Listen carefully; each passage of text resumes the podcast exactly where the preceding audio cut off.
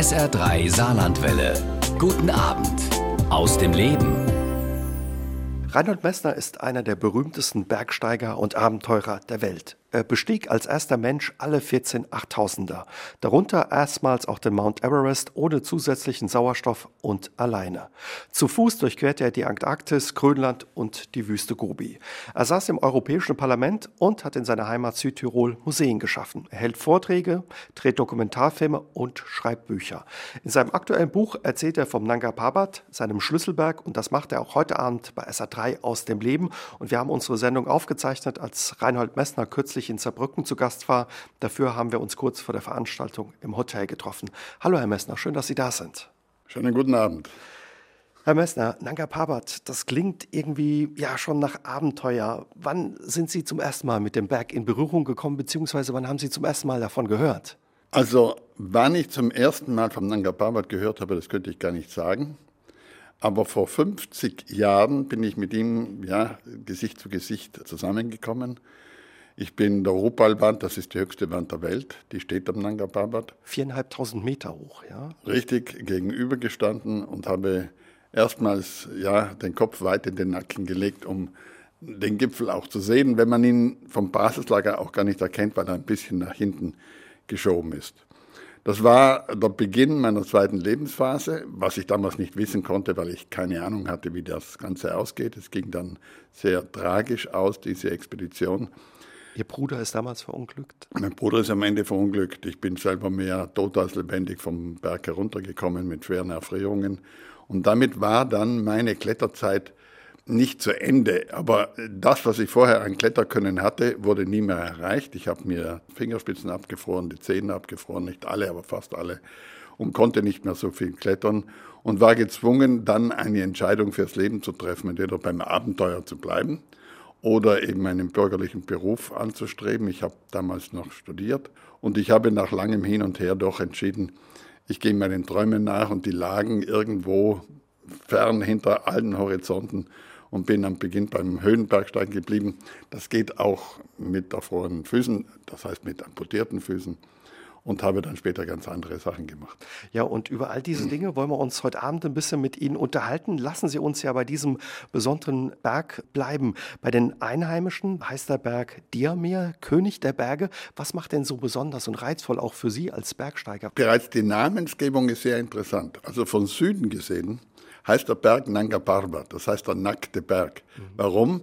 Weil diese Südwand sich so nach oben hin aufbäumt. Im letzten Teil ist sie schwarz, ist sie trocken, ohne viel Eis und mit wenig Schnee, weil sie eben so steil ist, da bleibt das Eis nicht hängen. Und da haben die Einheimischen, die ja kaum mit den anderen Tälern zusammenkamen, diesen Berg eben Nanga genannt.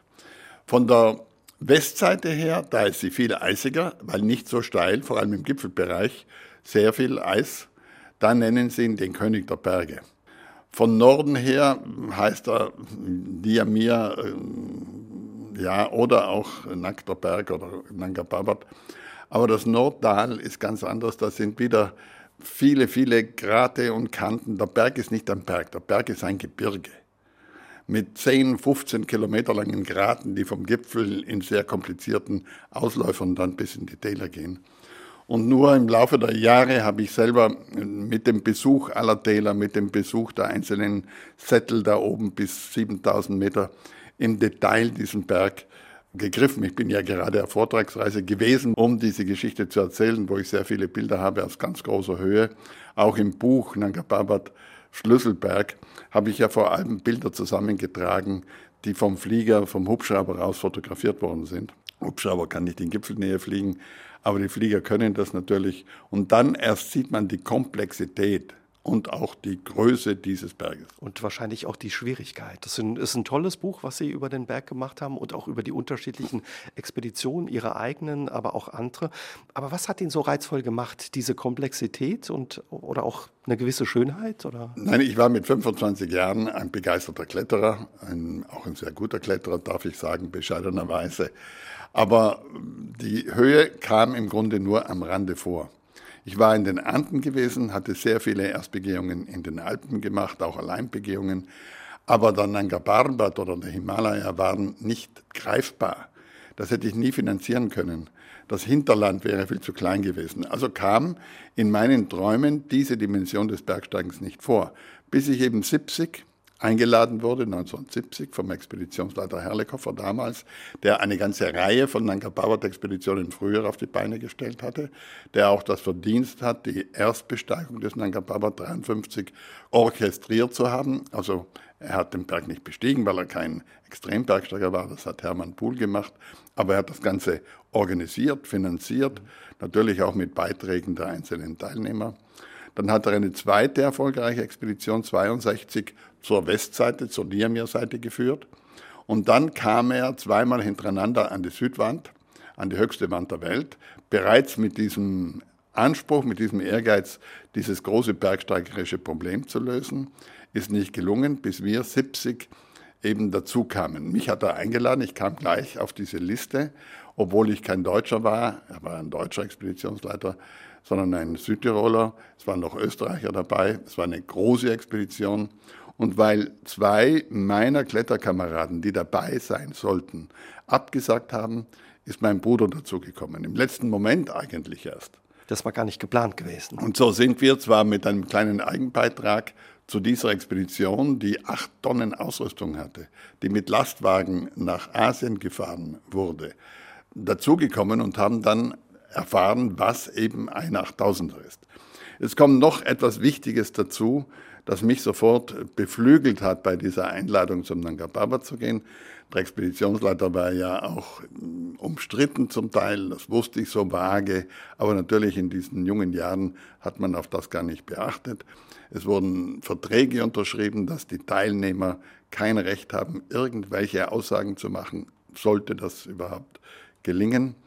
Aber Hermann Pohl, der Erstbesteiger des Nanga Parbat, 1953, von der Nordseite her, von der Rakiot-Seite her, hat ja lange Zeit auf seinem Weg über das Silberplateau, das ist so eine ganz lange, flache Strecke, Gegelände, also nicht schwierig in diesem Punkt, hineinschauen können in die Südwand. Und Hermann Pohl war in den 50er Jahren einer der allerbesten Kletterer und Bergsteiger der Welt. Also jemand, den Sie auch gut kannten vom Hören, oder? Den habe ich bewundert, also den kannte ich vom Hören sagen. Ich kannte ihn nicht persönlich natürlich. Das Pohl-Buch hatte ich gelesen, es gab ein Buch dazu. Und da drinnen schreibt er, die Rupalwand, die ich gesehen habe, ist so steil und so hoch und so schwierig, dass sie nie wird durchstiegen werden können. Und dieses Unmöglich eines Hermann Pohl 17 Jahre später, inzwischen hatte sich die Ausrüstung verbessert, die, das Know-how hatte sich vermehrt, hat mich herausgefordert zu sagen, das schauen wir mal, ob das unmöglich ist. Hat Ihren Ehrgeiz geweckt? Nein, das muss man generell sagen. Das Bergsteigen entwickelt sich seit 250 Jahren. Vorher hat das niemand getan. Es war ja keine Notwendigkeit, man hatte andere Sorgen. Das Bergsteigen ist eine Dekadenzerscheinung der letzten 250 Jahre. Es ist gar kein Zweifel, ist ja nicht notwendig ist die Eroberung des Nutzlosen, aber trotzdem ist es möglich. Es entwickelt sich nur nach der Prämisse möglich oder unmöglich. Und jede junge Generation versucht, das Unmöglich der Älteren möglich zu machen. Herr Messner, Sie haben uns eben schon ein bisschen erzählt von Ihrer Expedition 1970 zum Nanga Parbat. Sie haben es geschafft, was bis dahin für unmöglich gehalten wurde. Ihnen ist es mit Ihrem Bruder gelungen, die Rupalwand zu durchsteigen, 4500 Meter, die höchste Fels- und Eiswand der Erde. Ihr Bruder ist damals verunglückt, aber Sie haben auch gesagt, Sie selbst sind auch halbtot zurückgekommen. In Ihrem Buch beschreiben Sie das sehr ausführlich. Wie muss man sich das vorstellen? Also in der Schlussphase, und es geht um die Schlussphase, ist das Ganze ziemlich eng geworden. Plötzlich wurde das Wetter wieder schlecht. Wir waren inzwischen auf 7200 äh, Meter gewesen, höher als alle anderen vor uns. Und es war klar, unsere Nahrungsmittel gehen zu Ende im Basislager, die Genehmigung läuft aus. Dann wären wir gescheitert. Und da habe ich dem Expeditionsleiter den Vorschlag gemacht, ich versuche vom letzten Lager, 7200 Meter, solo allein zum Gipfel zu gehen. Da bin ich doppelt so schnell wie zu zweit. Zu zweit brauche ich ein Seil, muss ich mich sichern. Das ist eine komplexe Angelegenheit. Der Expeditionsleiter war begeistert, antwortete auf meinen Vorschlag, du sprichst mir aus der Seele. Aber wir hatten keine Möglichkeit, vom letzten Lager aus ins Basislager zu funken, weil diese Funkgeräte damals noch fünf Kilogramm wogen. Die konnten wir nicht mittragen. Die waren zu schwer. Im vierten Lager, im vorletzten Lager, wurde dieses Gespräch geführt und diese Entscheidung getroffen, sollte das Wetter schlecht werden. Und das Wetter wurde über Rundfunk gemeldet ins Basislager. Dann sollte ich die Möglichkeit nutzen, also nicht als Befehl, sondern als Möglichkeit, noch die letzten Stunden zum Gipfel und zurückzukommen, wenn es überhaupt möglich wäre. Und so sind wir zu dritt, mein Bruder, ein Kameramann Gerhard Bauer und ich, ins letzte Lager gestiegen. Und nachdem wir oben kein Funkgerät hatten und um 8 Uhr abends erst die Nachrichten kamen, wie wird das Wetter in den nächsten Tagen, eine vage Wetterinformation, haben wir vereinbart, es soll im Basislager eine Rakete geschossen werden, ein Leuchtsignal. Blau für gutes Wetter. Das heißt, wir haben Zeit, wir sind nicht in Eile. Wir können das letzte Stück des Berges präparieren und dann hinaufsteigen. Rote Rakete, schlechtes Wetter in Aussicht. Also wir haben noch eine Nacht und einen Tag maximal, mhm. um dann zurückzukommen und ins Basislager abzusteigen, ehe dann die Lawinengefahr beginnt. Und so bin ich am 27. Juni um drei Uhr früh allein gestartet, weil im Basislager am Abend eine rote Rakete geschossen wurde. Und ab diesem Moment gab es keinen Kontakt mehr mit dem Rest der Welt. Das ist ganz wichtig zu verstehen. Und ich bin dann losgeklettert, habe aber, bevor ich loskletterte vom letzten Lager, den beiden Kameraden, Bruder und Gerhard Bauer, gesagt, also wartet erstens auf mich, bis ich zurück bin. Ich weiß ja nicht, wie weit ich komme. Und zweitens, es sind 200 Meter Seil im letzten Lager. Hängst mir die in den steilsten Stellen hinter mir in die Wand, auf dass ich es leichter habe beim Runtergehen. Da kann ich mich an diesen Seilen ablassen. Und so haben wir uns getrennt. Es war kalt, es war ein guter Tag, mindestens am Morgen, war noch schönes Wetter. Und ich bin geklettert und geklettert und habe etwa 120, 150 Meter unterm Gipfel, wo es im Grunde flach wird, wo es leicht wird, das Gehgelände gesehen, dass mir mein Bruder nachgestiegen kam. Was so nicht abgesprochen war. Was nicht abgesprochen war. Nun waren wir beide als Alleingänger auf 8000 Meter Meereshöhe, ohne Biwakausrüstung, ohne Seil, ohne eine Möglichkeit, uns auch im schwierigen Gelände zu helfen. Und wir waren naiv genug, jung genug, ehrgeizig genug, um weiterzugehen. Wir hätten ja auch sagen können, jetzt ist die Konstellation eine neue, nichts wie hinunter. Aber der Gipfel war zum Greifen nahe. Wir hatten die höchste Wand der Welt durchstiegen. Und wir sind selbstverständlich, weil bisher auch alles immer gut gegangen war, zum Gipfel gestiegen. Und erst beim Abstieg vom Gipfel, also diesen letzten Schneehang heruntergehend, habe ich gemerkt, dass mein Bruder erste Anzeichen von Höhenkrankheit hatte. Also er hat sich verstolpert, er ist hocken geblieben, er wollte nicht mehr recht. Und damit war mir klar, über diese Aufstiegswand, die zum Teil senkrecht ist, kommen wir nie mehr runter. Das hätte den Absturz für ihn bedeutet. Und ich hatte jetzt natürlich die größere Verantwortung für den jüngeren Bruder, weil ich noch in besserer Verfassung war. Ich war ja auch nicht so hochgehetzt wie er, weil er wollte mich unbedingt einholen, was ihm ja auch gelang. Er ist immerhin eine Stunde schneller gestiegen als ich. Als er hinter Ihnen auf einmal auftauchte, waren Sie da wütend oder? Nein, ich war nicht wütend. Ich war nur unsicher, was tun wir jetzt. Mhm. Also aber da habe ich noch keine Schwächen gemerkt. Da war ich noch sicher, das schafft er, das schaffe ich. Wir gehen ganz hinauf und steigen dann ab. Vielleicht müssen wir irgendwo die Nacht verbringen. Und damit begann die große Frage, was tun wir jetzt? Wir können nicht da oben hocken bleiben und sterben. Und damit war auch klar, wir haben nur eine einzige Stelle, wo wir in die Merkelrinne, das ist das letzte Stück der Opalwand, hineinrufen können, weil da ist sie trichterförmig, um vielleicht Hilfe zu erbitten weil das andere Bergsteiger aufsteigen würden hinter uns, war nicht denkbar, nachdem ja schlechtes Wetter angekündigt war. Und wir hatten keinen Kontakt zu diesen anderen. Und da sind wir abgestiegen auf der Diamir-Seite, also Rupal-Seite hochgestiegen, Diamir-Seite abgestiegen, an die Scharte am Ende der Merkelrinne, wo dieser Rufkontakt theoretisch möglich war. Und dort habe ich am nächsten Tag um Hilfe gerufen, nachdem wir ein Biwak ausgestanden hatten, 35 Grad minus, ohne Zelt, ohne Schlafsack, das wäre schon tödlich gewesen oder hätte tödlich sein können. Das haben wir überlebt. Und ich habe dann nach Stunden, Stunden des Schaudens, des Rufens zwei Bergsteiger gesehen, die uns entgegenstiegen, also die von unten kamen. Und habe selbstverständlich angenommen, die kommen nur unseretwegen. Und habe dann zum Bruder, der immer noch im Biwakplatz hockte, um zu rasten natürlich, äh, gesagt, jetzt werden wir gerettet. Aber diese beiden Bergsteiger waren nicht unseretwegen unterwegs. Sie wollten selbst hoch. Die wollten selbst hoch, aber das ist ja, ihnen auch unbenommen. Die haben aber versucht, zu uns herzuklettern. Die waren nicht jetzt so, dass sie gesagt haben, der Gipfel ist uns wichtiger als diese Hilfe. Aber das war nicht möglich. Von ihrer Position zu uns wären sie nicht hochgeklettert. Das wäre viel zu gefährlich gewesen. Und damit war klar, die beiden können uns nicht helfen, weil die steigen gipfelwärts über eine Route, die weggeht von unserer Route.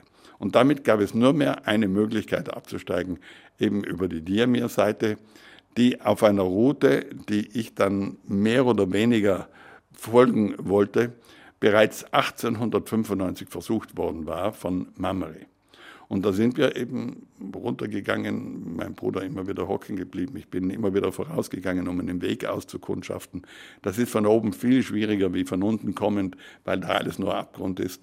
Es hat auch geschneit, da mussten wir warten, weil wir uns nicht orientieren konnten. konnten. Dann haben sich die Wolken wieder aufgelöst, dann sind wir wieder weitergegangen. Haben in der Wandmitte ein Biwak bezogen, also wieder hingehockt, einfach auf eine Felskante und haben gewartet, bis es wieder so hell wurde, dass man sehen konnte. Wir hatten schon lange keine Lampen mehr, die brannten, weil die Lampen damals nicht aus Lithium waren. Also wir konnten nichts sehen in der Nacht. Wir hatten nichts zu trinken, wir hatten nichts zu essen und hatten keinen Schutz. Lebten auch nach der zweiten Nacht noch und sind dann mit den letzten Kräften talwärts gestiegen und ganz unten am Bandfuß, das heißt, das ist immer noch Gletscher, das ist immer noch gefährliches Gelände, so auf 4500 Meter, da war ein einziges Gewirr von Gletscherspalten. Also nicht Hunderte, sondern Tausende von Gletscherspalten. Und das war jetzt unendlich schwierig, da einen Weg sozusagen zu finden aus diesen Spalten heraus. Wir hatten ja kein Seil, um uns gegenseitig zu halten. Und Sie sind und ich, vorausgegangen? Ich bin vorausgegangen, hier einen Weg zu suchen, um dem Bruder doppelte und dreifache Wege zu sparen. Und während ich vorausging, ist er in einer Mulde, in die ich nicht einsehen konnte unter eine Lawine geraten. Das habe ich aber erst gemerkt, als er nicht nachkam. Ich habe ihn sonst immer nachgerufen und ich zurückging mit großer Mühe, denn Wiederaufstieg ist viel, viel mühevoller als heruntergehen. Habe dann angefangen, nicht verrückt zu werden, aber ich habe halluziniert. Ich habe den Bruder auf der einen Seite wissend, er ist unter dem Eis, lebendig neben mir gehört. Und bin dann erst am nächsten Tag, nachdem ich sicher war, mein Bruder ist tot, mein Bruder ist unter den Eismassen, talwärts gegangen, wieder mit Halluzinationen. Mir kamen Pferde entgegen, die sich dann aufgelöst haben in irgendwelche Steine oder Menschen, die sich dann aufgelöst haben in Sträucher. Ich konnte in den Schuhen nicht mehr laufen, weil die Füße so anschwollten wegen der Erfrierungen, blieb öfters bewusstlos liegen und kam dann erst zufällig zur Einheimischen. Ich wusste ja nicht, wo ich war. Und die anderen auf der anderen Seite hatten dann die Nachricht von der zweiten Seilschaft, die am Gipfel war, die zurückkam, und haben gesagt, die waren da auf dieser Scharte. Aber was passiert ist, können wir nicht genau wissen. Die haben gedacht, sie wären gestorben. Und die haben logischerweise, ich hätte es auch angenommen, gedacht, die beiden sind da oben verstorben und damit war uns nicht zu helfen. Der Expeditionsleiter hat das einzig Vernünftige getan oder tun lassen. Die Rupal-Seite, die nach links hin leichter ist, die flacher ist, absuchen lassen mit dem Fernglas, ob wir da runterkommen. Da kamen wir nicht runter, wir kamen an der Nährmeerseite runter und nur weil die wussten, die müssen da oben umgekommen sein, ist niemand drüber gegangen ins andere Tal, um nachzuschauen. Als man mir aber Jahrzehnte später unterstellte, ich hätte den Bruder über die Rupalbahn zurückgeschickt, um selber meinen ehrgeizigen Plan äh, einer Überschreitung des Nanga Parbat zu machen, musste ich leider sagen, wenn ihr wusstet, Sie behaupteten, Sie wussten, dass ich drüben runtergehe, wenn ihr wusstet, dass wir drüben runtergehen, dann hättet ihr rüberschauen können. Habt ihr nicht nach uns gesucht? Ja. Sie haben uns eben von ja, den dramatischen Stunden am Nanga Parbat bei Ihrer Expedition 1970 erzählt, auch von den Vorwürfen, die man Ihnen gemacht hat. Sie selbst waren auch dem Tod näher als dem Leben. Wie muss man sich das vorstellen? War das schon so ein Nahtoderlebnis, was Sie da hatten? Nein, das waren mehrere Nahtoderlebnisse. Ich habe die Nahtoderlebnisse erstmals erlebt oben in dieser Scharte. Als mir klar wurde, jetzt sind wir allein, die können uns nicht helfen, bin ich kurz ja, hingefallen, habe mich selber gedreht, habe mich selber von außen gesehen. Also die Leute werden das nicht glauben, aber es war so. Ich habe mich gesehen, wie ich den Berg runterrolle, in einem Anflug von Verzweiflung, von eben außer sich sein, außer Out-of-Body-Erfahrung Habe das damals auch schon beschrieben, obwohl noch niemand je über Out-of-Body-Erfahrungen geschrieben hatte. Das war eine Nahtoderfahrung und dann vor allem unten, als ich ohnmächtig wurde, als ich auch einverstanden war mit der Tatsache, dass ich sterbe. Das war das Einfachste eigentlich. Sie haben das akzeptiert dann? Ich habe das akzeptiert. Ich bin bereit gewesen, sozusagen in den Tod zu fallen. Es war keine dramatische Situation. Dramatischer war, dass ich dann wieder aufwachte und irgendwie mich der Selbsterhaltungstrieb weiterzwang. Natürlich auch, um die Nachricht nach Hause zu bringen, was passiert war. Sie selbst haben es dann geschafft, aber eben mehr lebendig als tot. Einheimische haben Sie gerettet. Haben Sie nach dem, was Ihnen da widerfahren ist, auch mit der Belastung, dass der Bruder gestorben ist, nicht ans Aufhören gedacht damals? Also die Belastung blieb und die Belastung ist immer noch da. Belastung ist der falsche Ausdruck. Es ist die Verantwortung, die uns bleibt. Ich bin der Überlebende, also bleibt mir die ganze Verantwortung. Sie müssen sich auch vorstellen, dass die Eltern gelitten haben. Die haben ja nicht greifen und begreifen können, wie und wo das passiert war. Auch meine Brüder, meine Schwester haben darunter gelitten. Dann vor allem, als diese ganzen Anwürfe kamen. Was sollten sie dann glauben? Was sollten sie denken? Deswegen war es ja so wichtig, dass später der Bruder gefunden wurde und eindeutig nachgewiesen wurde, dass ich mit meinem Bruder, soweit es eben möglich war, bis an den Wandfuß gekommen 2005 war das gewesen, als Richtig. der Bruder 35 Jahre später. 35 Jahre später. Und inzwischen hat er der Gletscher den Toten, also die Überreste, 3,5 Kilometer das Tal herausgeschoben, weil der Gletscher ja wandert. Der Gletscher bleibt ja nicht stehen. Der Gletscher ist wie ein fließendes aber unendlich langsam fließendes Wasser. Natürlich haben die Eltern, die Brüder, die Freunde alle gedrängt, jetzt lasst diesen Unsinn mit der großen Bergsteigerei. Und für mich war auch klar, das, was ich vorher mit großer Begeisterung und vielleicht auch mit Bravour gemacht hatte, eben in den Dolomiten, in den Mont Blanc-Gebieten, herumzuklettern, das konnte ich gar nicht mehr. Weil Sie eben auch Ihre Zehen verloren hatten, sieben Zehen. Und ich habe mich wieder auf die Universität eingeschrieben. Ich habe sogar wieder unterrichtet in der Mittelschule. Ich war Mathe vorher schon Mittel, Mittelschullehrer gewesen, Mathematik und, und Naturlehre. Auch um überhaupt wieder eine Existenz zu haben. Ich hatte kein Geld mehr. Ich war ja drei Monate lang in der Klinik gewesen, wo mir die Zähne dann sukzessive amputiert worden waren. Aber nach ungefähr, ich weiß noch genau wann, ich habe dann gekündigt in der Mittelschule, Ende Januar, habe mein Studium aufgegeben und habe gesagt, jetzt mache ich das Abenteuer erst richtig. Ich habe keine andere Wahl. Ich habe mich mit meinem Bruder am Nanga Parbat tagelang in den Lagern unterhalten, das machen wir nachher. Er hatte ja gekündigt bei der Bank, er war Bankbeamter, um mitgehen zu dürfen, weil er nicht freikam. Ich war Freelance, ich konnte tun, was ich wollte. Und wir wollten nachher nicht das Leben führen, das ich dann geführt habe. Das war gar nicht denkbar. Das ist mir dann zugeflossen. Sondern einfach eine Bergsteigerschule gründen, äh, Expeditionen machen. Es gefiel uns sehr gut am Nanga Parbat. Die Welt war voller Möglichkeiten, Abenteuer zu erleben. Und das wurde unser brüderlicher Plan. Kann man sagen, Sie haben ein Stück weit dann den Traum gelebt, den Sie beide ein Stück weit geträumt haben, Ihr Bruder Günther und Sie vorher? Ich bin kein Psychotherapeut ja. und kein Fachmann in diesen Fragen, aber es ist so, dass ich die doppelte Energie eines normalen Menschen habe und ich sage immer, einen Teil habe ich von meinem Bruder sozusagen übernehmen dürfen und habe es in mein Leben hineingesteckt. Und heute noch, wenn ich durch die Dolomiten fahre, wo wir etwa die 50 neue Routen geklettert haben, sehr schwierige Routen, und da vorbeifahre, dann hängen wir in meiner Fantasie immer noch da oben in der Wand und der ist so jung geblieben, wie er war. Kann das heute noch, ich kann es heute nicht mehr. Ihnen wurden viele Vorwürfe gemacht, Herr Messner. Sie haben da auch kräftig gestritten. Was hat das mit Ihnen gemacht, diese Vorwürfe über all diese Jahre? 35 Jahre hat es gedauert, haben Sie gesagt, bis man die Überreste Ihres Bruders gefunden hat am Nanga Parbat. Und dann waren die Kameraden immer noch nicht still. Aber jetzt zurück an die Anfänge. Am Beginn gab es keinen Streit. Der Expeditionsleiter hat berichtet, wie es war. Inzwischen habe ich sogar sein Tagebuch und habe festgestellt, er hat genau aufgeschrieben, was war. Aber er hat sofort in der Öffentlichkeit die Sache um 180 Grad gedreht. Er hat behauptet, die rote Rakete hätte schlechtes Wetter, aber Verbot zum Gipfel gehen bedeutet. Aber dieses Gespräch wurde von allen anderen mitgehört in den verschiedenen Lagern. Da gibt es keine Zweifel.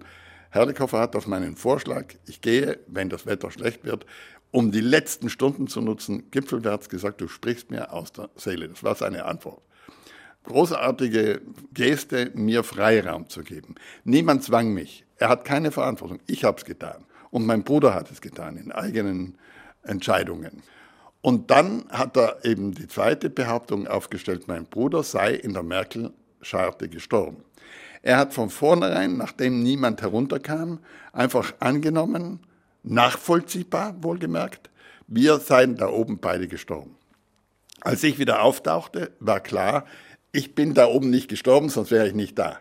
Aber der Bruder musste da oben gestorben sein. Und als ich sagte, das ist nicht wahr, ich habe mit meinem Bruder den Abstieg gemacht bis zu diesem Punkt und dann ist er dort verstorben. Wenn ich äh, ihm nachgeplappert hätte, hätte man früher oder später den Bruder da oben nicht gefunden. Dann wäre äh, mindestens eine Frage aufgetaucht. Aber so hat er eine Lüge in die Welt gesetzt. Das heißt, er hat nicht meiner Aussage entsprochen, sondern er hat es einfach erfunden. Und damit begann der erste Streit, weil ich gesagt habe, das lasse ich mir nicht gefallen. Aber er hat das gewonnen, denn er hatte einen Vertrag mit mir, dass wir nichts sagen dürfen. Wir durften nicht einmal seinen Falschmeldungen widersprechen. Heute würde das Gericht ganz anders urteilen. Damals hieß es, du hast den Vertrag einzuhalten, du darfst nichts schreiben, du darfst nichts erzählen. Und das ist natürlich eine, eine schwere Belastung gewesen, nicht nur für mich, sondern auch für die Eltern. Und später, viel, viel später, haben die Kameraden, aus welchen Gründen auch immer, das will ich nicht beurteilen, ich kann nicht in sie hineinschlüpfen, es viel weitergetrieben und eben behauptet, ich hätte den Bruder über die Rupalwand zurückgeschickt, also den Tod ausgeliefert, um meinen ehrgeizigen Plan der Überschreitung zu schaffen. Denn wenn jemand diesen Plan nicht gehabt hätte, könnte er nicht über die Gegenseite absteigen.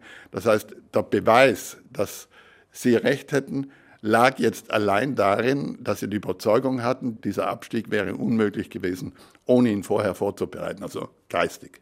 Und da wurde gelogen, was das Zeug hält. Gab es, nachdem Ihr Bruder gefunden wurde, eine Entschuldigung? Oder? Nein, es gibt bis heute keine Entschuldigung, vor allem nicht vom Deutschen Alpenverein.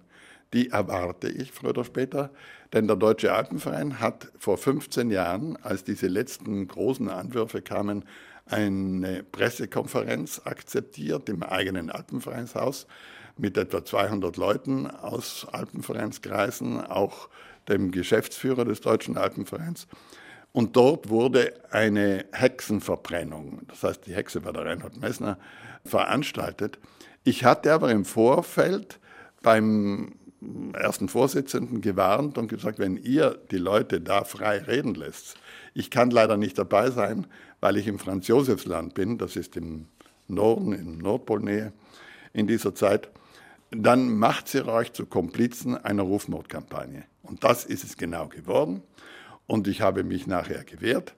Ich habe zwar diese Prozesse alle gewonnen, ich musste mich juridisch wehren, dass diese Kolportagen aus mindestens offiziell verschwinden. Im Netz bleiben die heute ewig hängen, das ist auch eine Frage. Meine Eltern lebten da schon nicht mehr. Ich habe ja später dann, nachdem der Fund aufgeschlüsselt war, genetisch sogar eindeutig nachgewiesen, dass es mein Bruder war, den wir gefunden hatten. Meine Brüder, meine Schwester eingeladen, zum Nanga Parbat mit mir zu gehen, zum Teil mit ihren Kindern, die schon groß waren, um sozusagen Abschied zu nehmen. Wir hatten den Bruder vorher bestattet, weil es gar nicht möglich gewesen wäre, diesen, diese Reste mit nach Europa zu nehmen. Wir haben nur Samples mitgenommen, um genetische Untersuchungen zu machen. Und damit war die Sache aus der Welt. Es fehlt im Grunde nur die Aussage des Deutschen Alpenvereins. Wir distanzieren uns von diesen Aussagen, die am so und so vielten im Jahre 2003 in unserem Alpenvereinshaus, das heißt, das ist deren Wiege, wenn man so will, getätigt worden sind. Sind sie nicht bereit? Das sage ich. Ach so, dann seid ihr immer noch der Meinung, dass diese Kolportagen, die damals in die Welt gesetzt worden sind, richtig sind und meine Aussagen falsch sind. Das heißt aber, Sie können damit auch nicht abschließen, Herr Messner. Ich möchte wissen, wer damit abschließen könnte, wenn derartige Anschuldigungen im Raum stehen. Wenn äh, einfach erfunden wird, ich habe den Bruder da oben nicht nur zurückgelassen, tot oder lebendig, hieß es. Sondern, Sondern sogar auf der anderen Seite, wo er nicht hinuntergehen konnte, weil er höhenkrank war, dem Tod auszuliefern, nur um meinen Ehrgeiz zu befriedigen. Das ist vorsätzlicher Mord. Also das ist Vorsatz. Und man wollte einen Vorsatz haben. Man wollte den erfolgreichen Bergsteiger, natürlich war ich inzwischen ein berühmter Mensch. Und das war mein Handicap. Wäre ich völlig unbekannt geblieben, hätte sich niemand um die ganze Sache gekümmert. Ein paar Jahre später, nach dieser Tragödie für Sie persönlich, wo Ihr Bruder ums Leben kam, sind Sie immer wieder an den Nanga Parbat äh, zurückgekehrt und 1978 ist Ihnen ja eine Solobesteigung dieses 8000ers gelungen. Wie kamen Sie auf die Idee überhaupt zu sagen, ich probiere das alleine? Also es war relativ logisch, dass die Entwicklung des Alpinismus dorthin gehen würde. Wir hatten die erste Phase, das war die Eroberung, 50er Jahre. Da haben die besten Bergsteiger der Welt aus Frankreich, aus Japan, aus Amerika, aus Deutschland, Österreich, Italien versucht, als erste auf einen dieser 8000er zu steigen. Man muss auch dazu sagen, es hat 55 Jahre gedauert, bis ein 8000er bestiegen wurde. 55 Jahre lang haben die besten Bergsteiger der Welt jeweils aus den einzelnen Generationen versucht, einen 8000er zu erobern. Es gelang nicht. Es war einfach zu hoch, es war zu schwierig. Die Ausrüstung hat nicht gereicht. Tote noch und nöcher. Allein am Nanga Parbat mehr als 30, bevor der erste Mensch am Gipfel stand. Nun, in den 50er Jahren bis Mitte 60 wurden alle 8000er bestiegen. In kurzer Zeit. Und dann war die Luft heraus. Kein Mensch hat sich mehr um die 8000er gekümmert. Bis 1970 in einer zweiten Periode die junge Generation aufbrach, zu der ich jetzt gehörte, zufälligerweise, mein Bruder auch, und neue Routen klettern wollten. Wir wollten nicht auf den Gipfel des Nanga Parbat, wir wollten die höchste Wand der Welt durchsteigen. Und die Engländer haben kurz vor uns, die besten Engländer, die waren damals führend im Alpinismus, die Annapurna Südwand geklettert, dreieinhalbtausend Meter hoch, vielleicht sogar schwieriger als die Ruppalwand, aber nicht so hoch. Und dann begann diese Phase, man hat die schwierigsten Wände, Grate, Pfeiler an den 8000ern angestrebt. Und es war dann der Schwierigkeitsalpinismus. In den Alpen war es gleich, nur 200 Jahre vorher. Zuerst kam der Eroberungsalpinismus. Es ging nur darum, oben die Fahne aufzustecken. Dann kam der Schwierigkeitsalpinismus. Der Weg wurde das Ziel und nicht mehr der Gipfel. Der Gipfel war nur sozusagen das I-Pünktchen drauf. Und dann kam der Verzichtsalpinismus, den ich schon in den Alpen mitgeprägt hatte. Also keine Bohrhaken. Das waren freiwillige Verzichte auf technische Hilfsmittel. Und ich war dann der Erste mit Peter Haberler zusammen, der einen 8000er ohne den Apparat bestieg. Also keine Hilfen, nur zehn Träger bis ins Basislager.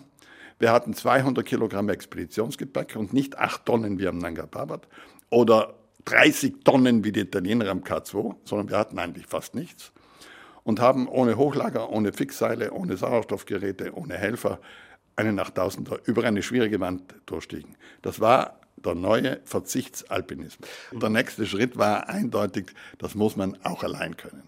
Sie haben es ein paar Mal versucht. 13 Mal haben Sie das, glaube ich, abgebrochen oder überhaupt ein Drittel Ihrer geplanten Besteigung mussten Sie abbrechen. Wie schwer ist es Ihnen gefallen, aufzugeben, zurückzugehen, abzubrechen? Ich habe schon 73 den Angababat allein versucht und war einfach geflohen von der eigenen Angst. Im Vorfeld schon war die Angst so groß, dass ich dann nach Hause ging. Was war das für eine Angst, Herr Mester? Die Angst, das nicht zu schaffen, dabei umzukommen. Zu scheitern. Zu schei aber nicht die Angst zu scheitern, das war nicht das Problem. Ich bin ja gescheitert, ich habe ja aufgegeben. Die, wenn Sie den Gefahren allein gegenübertreten oder diesen, dieser Höhe, also dieser, dieser Anstrengung, die auf Sie zukommt, auch auf die Schwierigkeiten, dann ist das ganz anders als zu zweit. Zu zweit können Sie die Angst teilen. Dann können Sie den Kameraden anschauen oder zwei Worte mit ihm wechseln und dann wissen Sie, er hat auch Angst und irgendwie könnte es gelingen, dass wir es gemeinsam machen. Allein ist das viel, viel schwieriger. Das ist die höchste Stufe des Bergsteigens. Ist man einsam auch einfach, wenn ich Sie richtig verstehe? Oder? Einsamkeit und Alleinsein sind zwei verschiedene hm. Werte. Also ich war ja nicht einsam. Ich hatte kein Problem zwischenmenschlicher Erfahrung, sondern ich habe mich freiwillig entschieden, ich möchte den letzten Schritt tun, es auch allein zu machen. Es war auch der letzte Schritt im Alpinismus.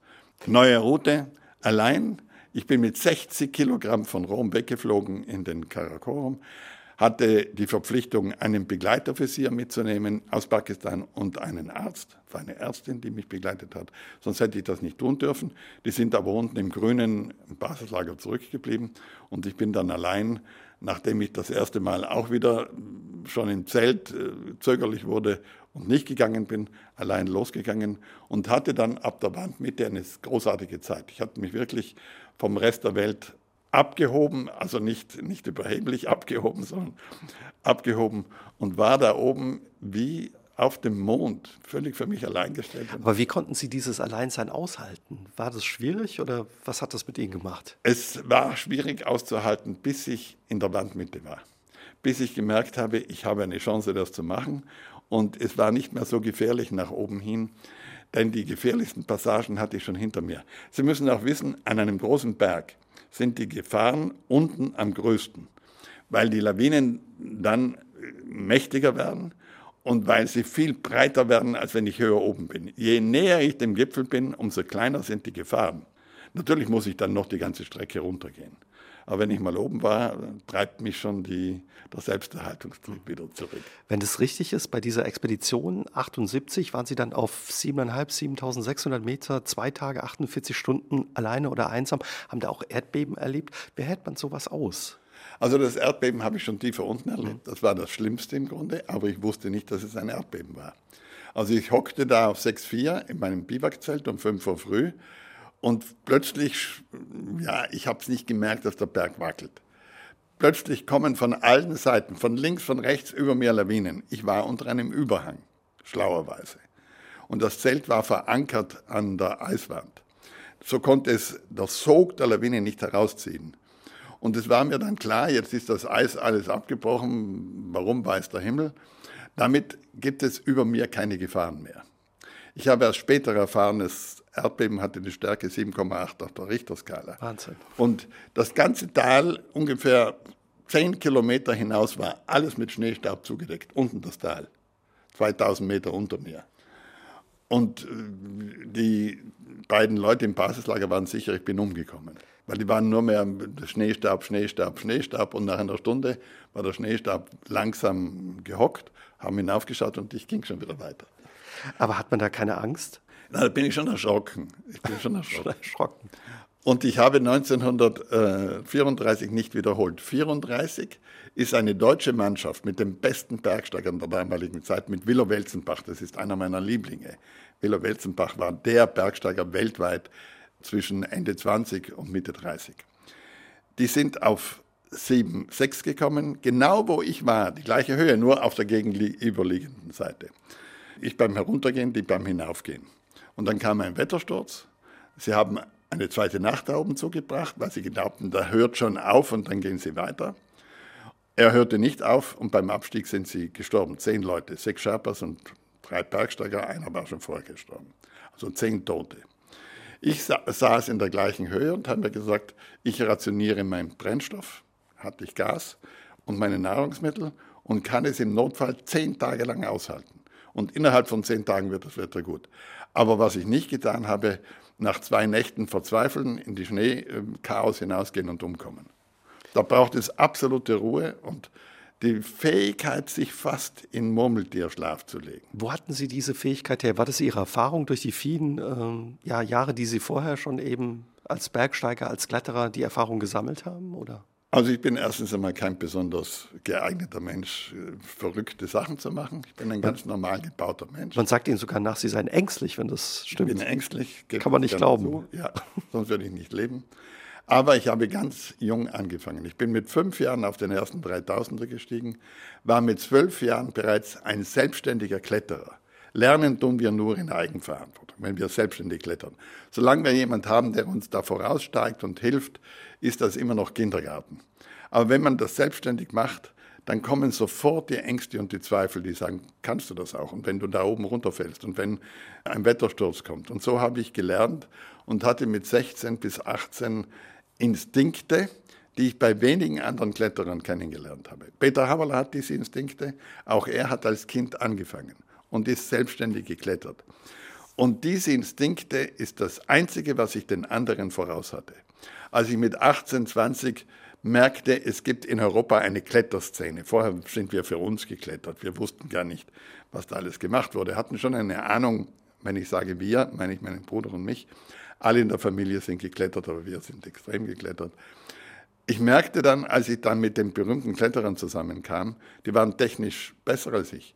Die hatten mehr technisches Handwerk gelernt, hatten zum Teil auch mehr Muskeln und mehr Kraft als ich. Das hat sich dann alles ergeben. Aber was sie nicht hatten, das Riechen zu sehen, das Wetter wird schlecht. Da kann man klettern, da kann man nicht klettern. Also den Instinkt. Den Instinkt. Ihnen ist es dann gelungen, 78 den Gipfel alleine zu erreichen. Wie war das für Sie? Und wir, die wir das nie erfahren werden, wie muss man sich das vorstellen? Wie ist dieser Moment auf so einem Gipfel? Nehmen Sie uns mal mit, Herr Messner. Also ich bin bei dieser letzten Strecke erstens über eine ganz direkte Linie zum Gipfel gestiegen. Nicht so, wie wir 1970 abgestiegen waren, weil dort der Wind den Schnee weggeblasen hatte. Also ich konnte von unten viel besser sehen, wie damals von oben, wo es am einfachsten und am sichersten geht. Und dann war ich oben am Gipfel, habe natürlich mit ganz anderen Augen als 70 herumgeschaut, habe gesehen, genau wo der Pool heraufkam, wo Kinshofer heraufkam, wo wir natürlich auch 70 heraufkamen. Ich war völlig ruhig, ich war allein, ich hatte die Verantwortung für mich, instinktiv. Also ein Moment, den man genießt dann. Genuss Oder kann man den genießen? Ausdruck. Ja. Nein, es, man genießt nicht. Es war immer noch das Wissen da, lange kannst du nicht bleiben. Die Luft ist Du dünn. musst zurück, dein Zeltchen steht da unten. Das muss man auch finden. Ich bin dann anders abgestiegen, als ich hochgestiegen bin, wo Schnee lag, dass ich eventuell einen Rutscher hätte ausgleichen können. Die Luft ist dünn, aber beim Stehen ist das kein Problem. Ich habe, weil ich wusste, niemand auf der Welt würde das glauben, das war noch nicht denkbar. Allein auf einen Nachttausender zu steigen, hat niemand anderer vorgehabt oder auch nur gedacht. Nun hatte ich das äh, geschafft. Das war für mich natürlich auch die Befriedigung meines bergsteigerischen Ehrgeizes. Ich stehe zu meinem Ehrgeiz, habe kein Problem damit. Glauben Sie ja niemanden, der immer sagt, er sei nicht ehrgeizig. Es hat noch niemand einen Nachttausender bestiegen, der nicht ehrgeizig wäre. Sonst setzt man sich sowas nicht aus. Ja. Nein, nein, nein. Das, aber das ist kein Problem. Und ich hatte oben ein Schriftstück hinterlassen in einer Aluminiumhülse, das ich auch noch befestigt habe am Gipfel. Da gibt es ein paar Steine, also Felsen. Und damit wusste ich, ich habe mein Zeichen hinterlassen. Wurde auch wenig später gefunden. Ich habe oben auch Bilder gemacht, die etwas wurden. Aber damals, in der damaligen Zeit mit diesen plumpen Kameras, sind mindestens die Hälfte der Versuche, ein Gipfelbild zu machen, gescheitert. Das ist halt nicht gelungen, weil das Ganze eingefroren war, weil die, der Film gerissen ist und so weiter. Und ich hatte jetzt Gipfelbilder später und der Beweis oben und bin in den Frieden abgestiegen und wusste ganz genau, ich muss im untersten Teil sehr schnell sein, aber im Mittelteil, wo ich jetzt einmal bivakierte, wo dieses Schlechtwetter kam, wo ich 48 Stunden im Zelt herumlag, da hatte ich keine Sorgen, das ging schon. Aber Aber, die Freude, das ist ganz wichtig, die Freude oder diese Euphorie, den Gipfel erreicht zu haben, die kommt erst, wenn sie wieder in zivilisierten Dimensionen sind. In Sicherheit. In Sicherheit.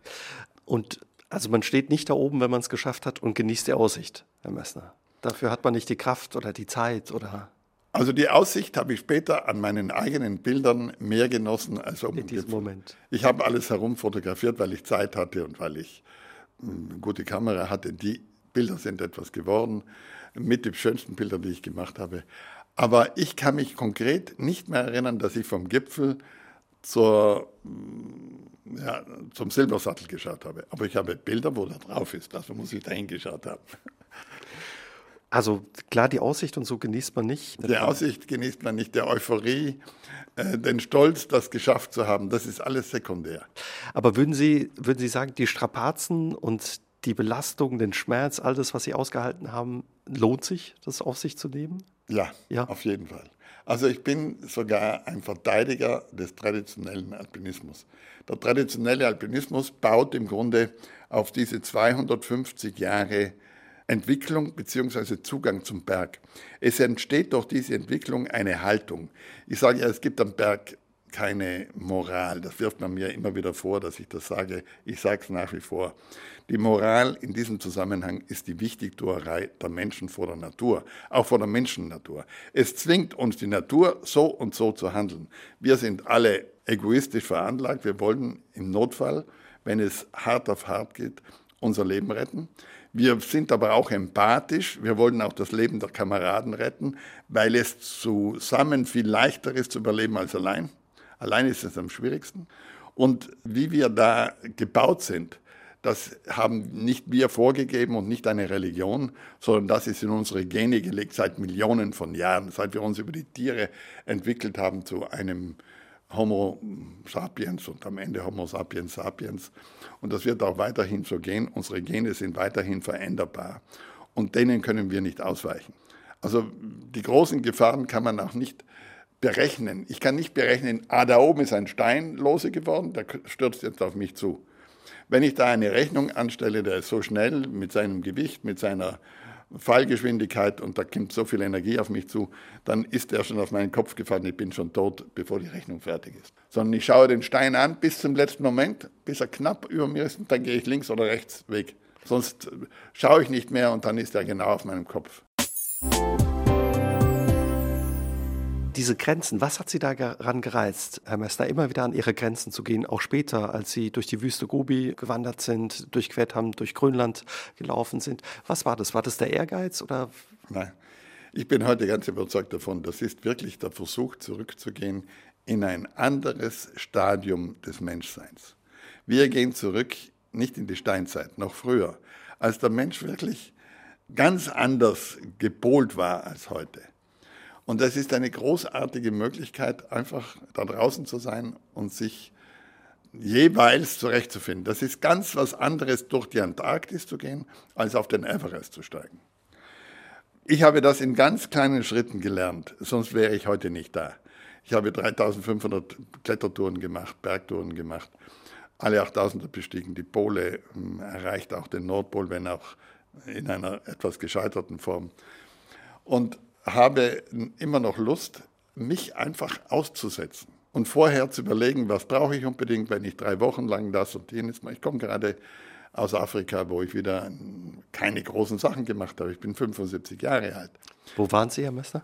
Ich war in Äthiopien, in diesen Berggebieten, wo durch Vulkanismus so Hochflächen entstanden sind, bis zu 4.500. Der höchste Berg, den wir bestiegen haben, ist 4.500 Meter hoch aber ist ein leichter Kletterberg, für mich leicht zu schaffen mit meiner Partnerin.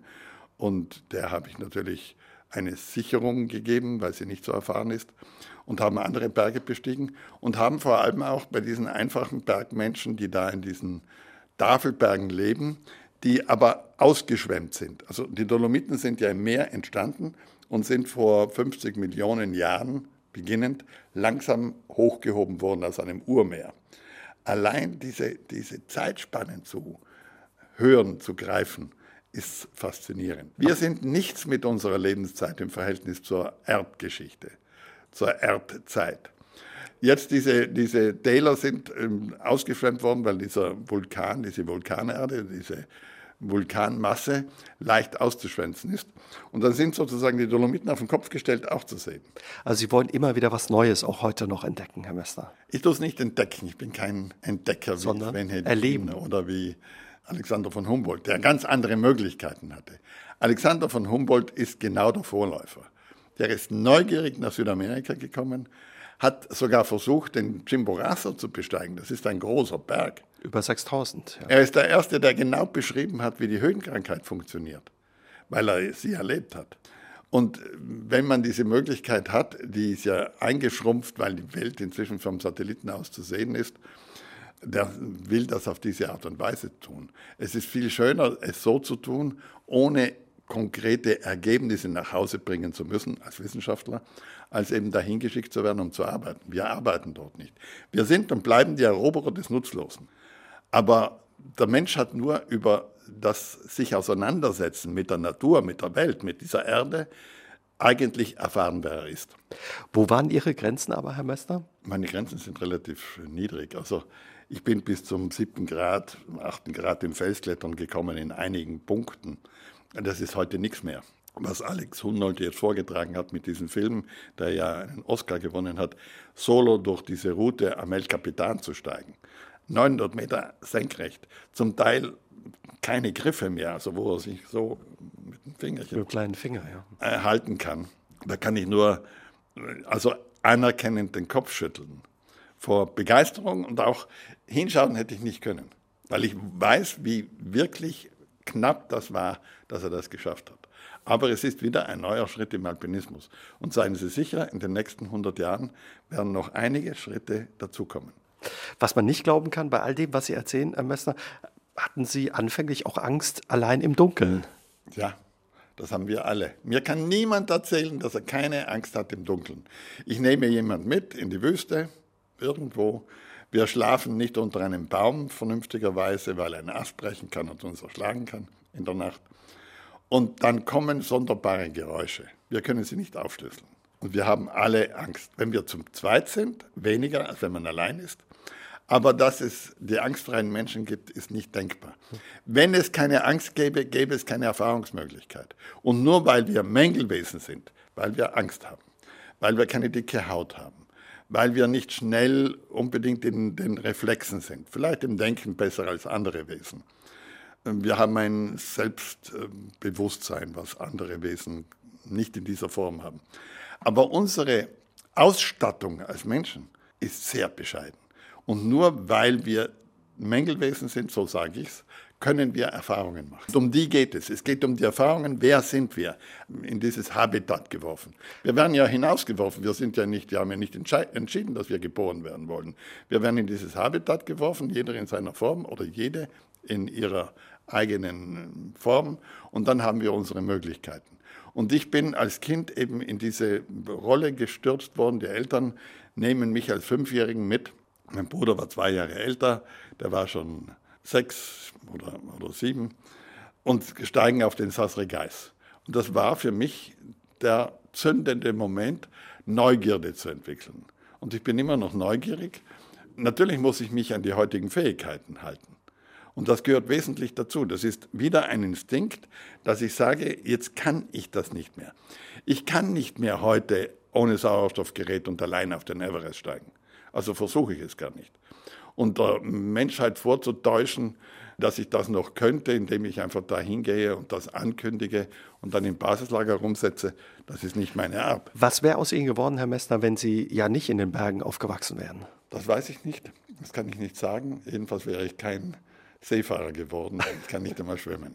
Sie können nicht schwimmen? Nein. Kann man nicht glauben. Braucht man aber auch nicht. Als Bergsteiger nicht? Nein. Einen anderen Grenzgang, den Sie gemacht haben. Sie haben viele Grenzen ausgetestet, erlebt in Ihrem Leben. Ein anderer Grenzgang, erlaube ich mir zu sagen, war Ihre Arbeit als Politiker im Europaparlament. Was hat Sie interessiert an der Politik, dass Sie gesagt haben, ich ziehe ja ins Europaparlament ein, für die italienischen Grünen damals? Ja. Zuerst einmal, ich war politisch, seit ich 25 bin, interessiert und lese, wenn ich in Japan bin, ich kann nicht Japanisch lesen, aber es gibt dort auch englische Texte in Deutschland, in Österreich, wo auch immer, äh, lokale Zeitungen. Ich bin ein Mensch, der interessiert ist zu verstehen, wie die Welt heute sich weiterentwickelt. Und ich bin ein begeisterter Europäer. Als Südtiroler ist das auch logisch, denn unsere politische Situation, wir sind ja mit dem Ersten Weltkrieg zu Italien geschlagen worden, haben den Faschismus erlebt, nicht ich, aber meine Eltern, hatten dann schlimme Zeiten mit der Nazizeit, weil Hitler und Mussolini diesen unsäglichen Pakt geschlossen haben, dass die Südtiroler entscheiden dürfen, ob sie rausgehen ins Dritte Reich oder drinnen bleiben. Ich will das nicht weiter anführen. Habe auch natürlich mit der Generation vor mir gestritten über ihr Verhalten. Will niemandem was vorwerfen, aber ich glaube, dass ich die Geschichte ganz gut erzählen kann. Unsere Geschichte. Und nur wenn wir unsere Geschichte erzählen, und zwar die richtige Geschichte, können wir daraus etwas lernen. Solange wir unter den Teppich kehren, lernen wir gar nichts. Und ich kriegte ein Angebot von den italienischen Grünen, auf ihrer Liste zu kandidieren, weil sie Angst hatten, dass sie sonst niemand ins Europaparlament bringen. Das haben dann nur zwei geschafft. Und ich bin nicht für die Grünen ins Europaparlament gegangen. Ich bin auch der Partei nicht beigetreten. Ich habe den Wahlkampf selber finanziert. Ich habe im Wahlkampf gesagt, was ich denke. Ich bin ein grün-liberaler Denker und habe mir diesen Sitz erobert und war für die Europäer im Europaparlament und nicht für die italienischen Grünen. Bin aber bei den Grünen in der Fraktion in Brüssel geblieben, vor allem Convendi zuliebe, der unser Chef war, den ich hochschätze. Ein Politiker, der ein Leben lang sich bemüht hat für ein gemeinsames Europa, für eine grün, sozial-liberale Politik, was ich nachvollziehen kann. Und ich bin froh, dass ich das getan habe. Im Rückblick, war am Beginn nicht ganz sicher, ob ich es überhaupt tun sollte, habe aber nach fünf Jahren entschieden, ich könnte, ich habe ein zweites Angebot gekriegt, sogar zwei Angebote, wieder zu kandidieren. Ich kann dann meine anderen Projekte nicht mehr machen. Und mir war es wichtiger, dass ich mich ausdrücke indem ich meinen Träumen, meinen Vorstellungen nachgehe, als eben fünf Jahre lang wieder in abgedunkelten Räumen zu hocken und eigentlich relativ wenig äh, verändern zu können. Ach, konnten denn, Sie was bewegen? denn damals war das Parlament viel schwächer als mhm. heute. Aber ich habe mit beigetragen mit den Abstimmungen, dass das Parlament mehr Gewicht kriegt. Heute hat das Parlament schon einiges zu sagen. Und es wird früher oder später hoffentlich, sonst geht Europa unter, ein klassisches Parlament werden. Wie haben Sie die Politik erlebt und was haben Sie aus dieser Zeit mitgenommen oder gelernt, Herr Messner? Also erstens habe ich gelernt, dass es sehr ernstzunehmende Politiker gibt, die es ernst nehmen. Es gibt natürlich auch Politiker, die das, den Ausdruck ähm, ernst zu nehmen nicht verdienen. Äh, dass das Ganze eine komplexe Angelegenheit ist. Ich bin nicht ganz sicher, ob unsere Demokratie, die Parteiendemokratie, äh, noch allzu lange überlebt, ob wir nicht eine andere Form finden müssen. Meine, bei den Griechen gab es bereits andere Formen des Diskutierens im Hintergrund. Ich habe auch keinen Vorschlag, aber die Parteiendemokratie hat einen großen Haken, dass die Entscheidungen im Grunde nicht vom Wähler getroffen werden, sondern von der Partei. Wer an die vorderste Listenfront geschickt wird, schon im Vorfeld, hat eine Chance ins Parlament zu kommen.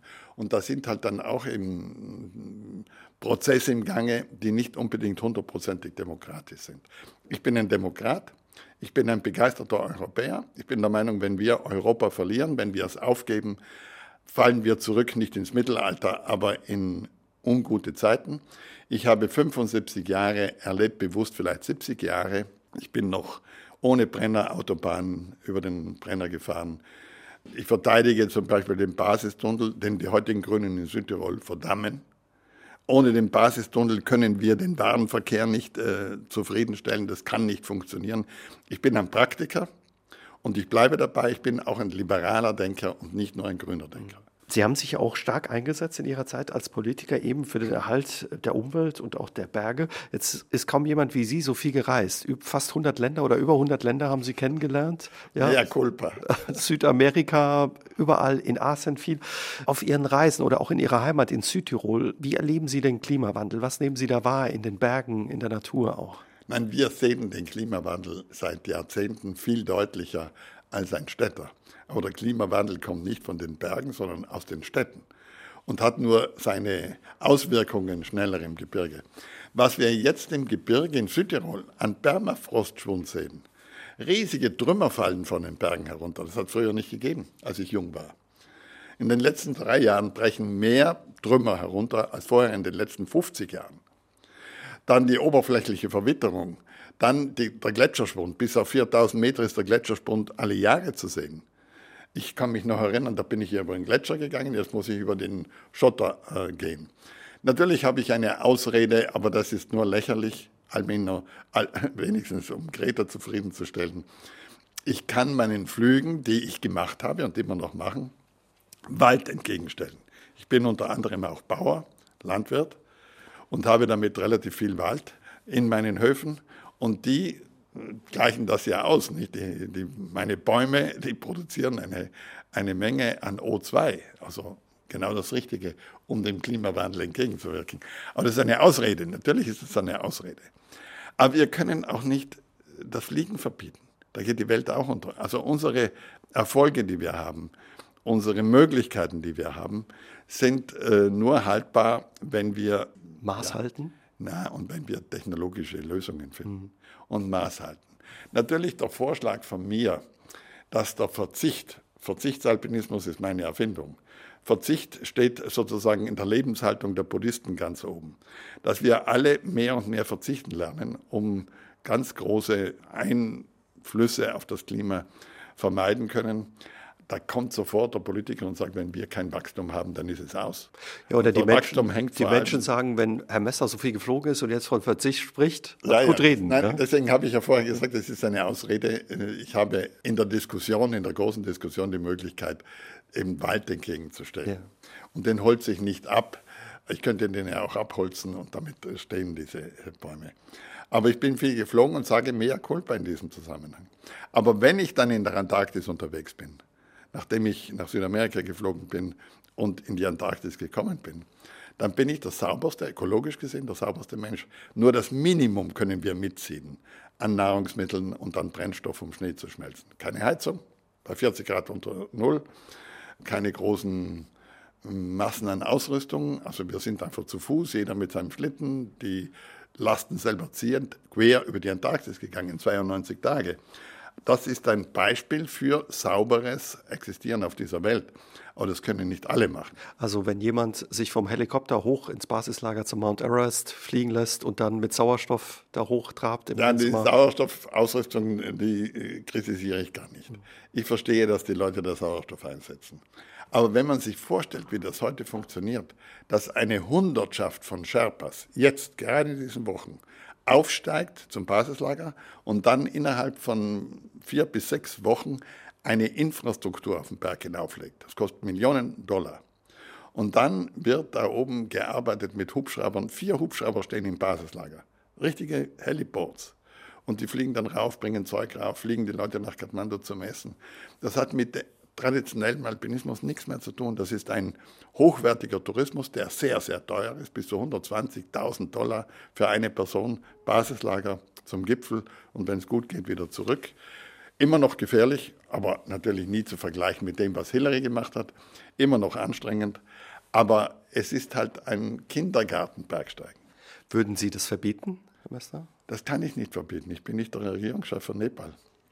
Ich habe noch mit Hillary, mit Sir Edmund Hillary, wenig vor seinem Tod beim König vorgesprochen. Es gab damals noch einen König, den haben sie inzwischen abgesetzt. Und habe gebeten, macht es doch wie früher. Eine Expedition an einer Route in einer Saison. Dann hat er gesagt, wir können nicht auf das Geld verzichten. Jeder Mensch, der heute am Everest aktiv ist, zahlt 11.000 Dollar nur für die Genehmigung für einen, dahin zu gehen. Das fließt alles in den Regierungstopf. Dann gibt es natürlich die Organisatoren, diese Reiseveranstalter zu bezahlen, die diese Infrastruktur aufbauen für viele, viele Leute. Und dann sind noch die Sherpas zu bezahlen, die Ärzte, die Köche, die, da leben viele Leute davon. Das kann man Großes auch, Geschäft. Das ist, nein, das ist Tourismus. In den Alpen ist der Tourismus viel intensiver als in Nepal. Aber auch dort gibt es Tourismus. Und der Tourismus hat dann auch wieder seine positiven Seiten. Der Tourismus ist sicherlich die wichtigste friedensstiftende Sache, die wir auf der Welt haben. Also es ist nicht alles schwarz-weiß. Sie sind im vergangenen Jahr 75 geworden, dass es Ihnen gut geht, sieht man Ihnen an, strahlen Sie auch aus. Wie ist es aber für jemanden wie Sie, der ja seinen Körper so eingesetzt hat, so erlebt hat, 75 zu werden, älter zu werden? Also das Altern ist ein Prozess, den wir alle zu ertragen haben. Und das Altern kann auch schwierig werden. Es kann zum Massaker werden, mit Operationen, mit allem Möglichen. Jetzt haben wir diese Corona-Krise. Auch das ist für ältere Leute ja schwieriger, wenn es einen trifft, als für junge Leute. Man diskutiert in Italien jetzt ganz ernstlich, alte Leute gar nicht mehr in die Sonderabteilung zu lassen, weil das für die Jüngeren vorgesehen ist. Harte Diskussionen für die Mediziner, aber nachvollziehbare Diskussionen. Also mir geht es noch sehr gut. Ich habe Glück gehabt. Und weil ich eben Glück gehabt habe, das Ganze zu überleben, viel bessere Bergsteiger als ich sind umgekommen, weil ich noch relativ viel Energie habe, fühle ich mich auch dafür verantwortlich, erstens einmal das traditionelle Bergsteigen nicht untergehen zu lassen, diese Erfahrensschule, die noch möglich ist, über die Wildnis für unser Menschsein. Und äh, ich werde wahrscheinlich ein achtes Leben anfangen, sieben habe ich schon hinter mir, Felskletterzeit, Höhenbergsteigerzeit, die großen Sand- und Eiswüsten, die politische Zeit, das Studium der Heiligen Berge und das Yeti sozusagen Forschungsarbeit, die ich gemacht habe. Dann habe ich eine Museumskette aufgebaut, die ja schon erzählt, was Bergsteigen eigentlich ist. Dann habe ich jetzt zehn Filme gemacht in etwa, habe noch ein paar in der Pfanne und dann werde ich anfangen, eine, immer vorausgesetzt, ich bleibe gesund, die Final Expedition zu machen auf Englisch, also die letzte Expedition rund um den Globus als Vortragender. Im Moment gibt es diese Möglichkeit nicht, weil das verboten ist, vernünftigerweise durch diese Krise, die wir haben mit dem Coronavirus. Eine Vortragstour rund um die Welt und gleichzeitig anregen, dass auch in anderen Gebirgen, also im Kaukasus, im Himalaya sind wir schon dabei, in den Anden, Strukturen geschaffen werden, also weniger Berghütten, die braucht es nicht, sondern Begegnungsräume, wo man erklärt, was es eigentlich bedeutet, wenn Mensch und Berg sich begegnen. Wenn Mensch und Berg sich begegnen, passiert in, Menschen, in den Menschen Großartiges. Es kann auch der Tod passieren. Auch das Nahtoderlebnis gehört eventuell dazu. Aber das ist nicht unbedingt das primäre Ziel. Am Berg passiert nichts. Wir Menschen haben zum Glück noch nicht die Fähigkeit, mit Backern oder Flugzeugen die Berge umzukrempeln, mindestens nicht die größeren Berge. Aber wir können von diesen Bergen, wie sie eben sind, mit ihrer heutigen Situation, mit der heutigen Verwitterung etwas lernen. In uns tut sich etwas, bis in die tiefsten Winkel unserer Seele. Also wenn ich Sie richtig verstehe, Sie bleiben neugierig, Sie bleiben aktiv, Sie bleiben weiter unterwegs und das Älterwerden fällt Ihnen nicht schwer. Nein, es fällt mir nicht schwer, weil ich mich rechtzeitig mit dem Altern auseinandergesetzt habe. Als ich nach dem Parlament entschieden habe, ich kandidiere nicht mehr, hatte ich ein paar Monate in meinem Terminkalender frei, weil ich ja noch nicht wusste, mache ich Wahlkampf oder nicht. Und dann habe ich mich entschieden, ich schicke mich selber in die Wüste und bin durch die Gobi gegangen, zu Fuß, also 2000 Kilometer weit. Habe ein Buch dazu gemacht und dieses Buch erzählt nicht das Alter, sondern den Prozess des Alterns. Es erzählt den Prozess des Alterns. Ich komme drauf, ich kann es nicht mehr so wie früher. Ich bin nicht mehr so geschickt. Ich muss am Ende mit aller Mühe über einen 5000 Meter hohen Pass äh, kriechen gehen, um wieder in die Zivilisation zurückzukommen und sage mir dann selber, diese Zeit ist abgelaufen. Such dir eine andere Tätigkeit, die zu deinem heutigen Alter passt. Das ist Ihnen immer wieder gelungen, dieser Umstieg. Trotz alledem sind Sie manchmal überrascht, wie gut Sie das alles überstanden haben und ja, dass Sie so alt geworden sind mit all dem, was Sie sich ausgesetzt haben? Also in jungen Jahren habe ich nicht in die Rentenkasse einbezahlt, weil ich nie dachte, dass ich 40 Jahre alt werde. Ich wollte nicht umkommen, in keiner Weise. Aber ich habe ja gesehen, was mit Kameraden, mit besseren Bergsteigern passiert ist. Oft Kleinigkeiten. Wir, mein Bruder und ich, haben als Ausnahme in einem Pool von 20 Leuten, die miteinander geklettert sind, überlebt. Und uns ist nie was passiert. Das hat uns ja zu dieser Jung-Siegfried-Haltung getrieben, die am Nanga Parbat dann tödlich wurde. Aber Kameraden von uns, die am Wochenende nicht mit uns geklettert sind, sondern in einer anderen Konstellation, sind nicht mehr zurückgekommen. Verschollen, Gletscherspalte gefallen, vom Blitz erschlagen worden, unter die Lawine geraten, abgestürzt. Also wenn ich Ihnen erzähle, dass die Hälfte der allerbesten Bergsteiger der letzten 250 Jahren am Berg umgekommen sind und nur die Hälfte dann überlebt hat und in ein anderes Leben gefunden hat oder ins Altern gefunden hat, dann ist das eine Tatsache. Es gibt keine andere Tätigkeit, wo das so häufig passiert. Natürlich spreche ich jetzt nur von der absoluten Spitze. Also umso besonderer, dass Sie ja 75 werden. Aber ich bilde mir nichts darauf ein. Ich sage nur, ich habe das Glück gehabt und habe damit eine Verantwortung weil ich eben noch am Leben geblieben bin. Und diese Verantwortung nehme ich jetzt in den nächsten Jahren wahr, solange mir das Leben weiterhin geschenkt bleibt. Dafür wünschen wir Ihnen alles Gute und glaube auch dazu beigetragen hat, Herr Mössner, dass Sie auch gut über Sie selbst lachen können und auch Humor haben. Das hat damals gezeigt, ja, das Kiosk auf der Matterhorn bei Verstehen Sie Spaß? Oder man sagt Ihnen nach, dass Sie auch gerne Yeti-Witze erzählen, ja? Ja, der Yeti-Witz ist auch sehr gut, weil er genau das bestätigt, was ich selber sage treffen sich zwei Yetis im Himalaya und sagt, sagt einer, ich habe gestern den Messner gesehen, fragt der andere, gibt es den wirklich? Ob ich jetzt vor Ihnen sitze oder ein Double, wissen nicht einmal Sie, geschweige denn die Zuhörer, die das nur im Radio dann mithören. Aber die Yeti-Geschichte ist ganz anders zu erklären, als sie bei uns existiert. Bei uns existiert sie als Witz oder als Schneemensch. Aber das ist nicht die Antwort die Yeti-Geschichte hat Jahrtausende hinter sich als Legende. Und diese Legende hat eine zoologische Entsprechung. Das ist der wissenschaftliche Ausdruck. Also die ist nicht aus der Fantasie gegriffen, sondern aus der Zoologie gegriffen. Es gibt eben diesen speziellen Bären, der zum Glück noch in wenigen Exemplaren, ein paar tausend Exemplaren vorhanden ist. Und dieser Bär hat vor Jahrtausenden die Yeti-Legende ausgelöst. Nur dort, wo dieser Bär vorkommt am Nordfuß des Himalaya. Und weil dieser Bär männlicher Natur, wenn er ein Weibchen sucht, auch seit Jahrtausenden über den Himalaya geht, über Pässe, 6000 Meter hoch, hat er erstens gelernt, sich im Gletscher zu bewegen und ist dann und wann auch im Süden gesichtet worden.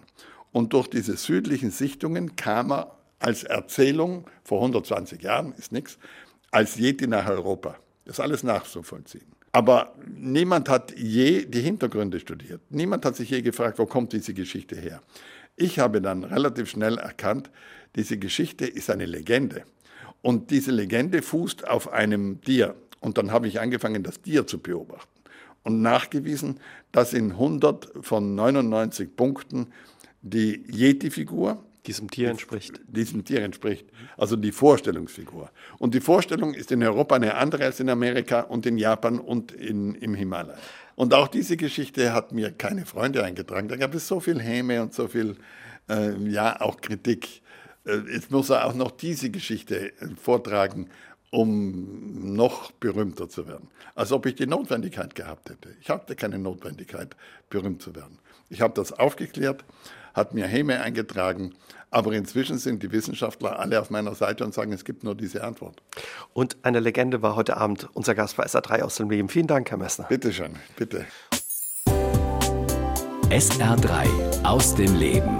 Immer dienstags im Radio, danach als Podcast auf sr3.de.